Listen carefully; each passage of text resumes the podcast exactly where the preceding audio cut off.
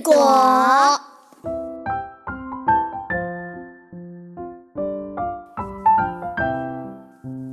树上结了故事果，故事果儿故事多。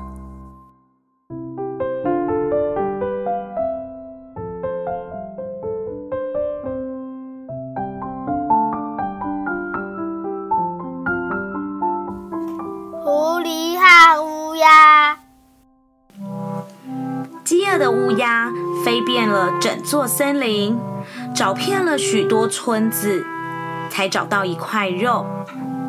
它舍不得马上吃掉，便把肉叼回窝里，准备慢慢的享受大餐。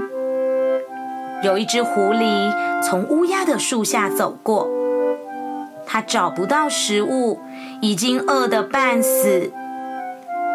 狐狸一抬头，看见乌鸦叼了一块肉，站在枝头上炫耀。狐狸嘴馋的口水都流出来了。可是要怎么样才能够吃到肉呢？狐狸眼珠子一转，想到了一个主意。狐狸装出一副客气的样子，向乌鸦打招呼。哎哎，这不是乌鸦大哥吗？您最近还好吗？听到狐狸跟自己打招呼，乌鸦觉得很意外，因为狐狸那小子平时最瞧不起人了，以为自己聪明绝顶，今天怎么会和他打招呼呢？乌鸦便装作没听见。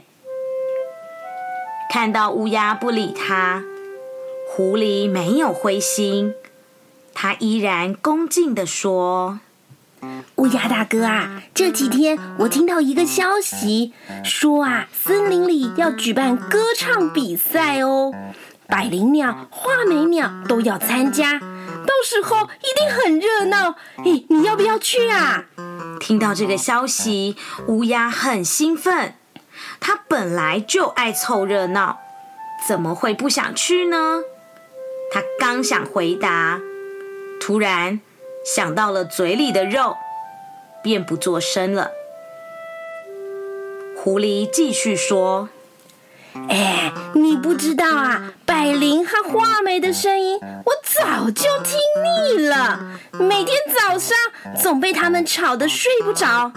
我绝对不会把票给他们的。”我呢，从来没听过你的歌声，本来也不会来找你，因为大家都说百灵鸟的声音最好听，你是比不过它的。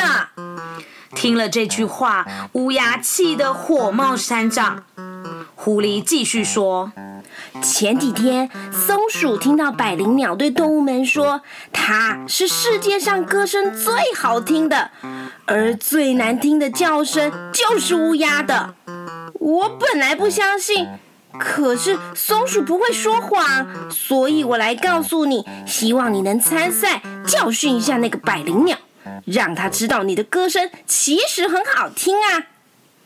听到狐狸的赞美，乌鸦得意忘形，便回答了狐狸的话：“哎，那当然。”话还没说完，嘴里的肉已经掉到了树下，被狐狸叼走了。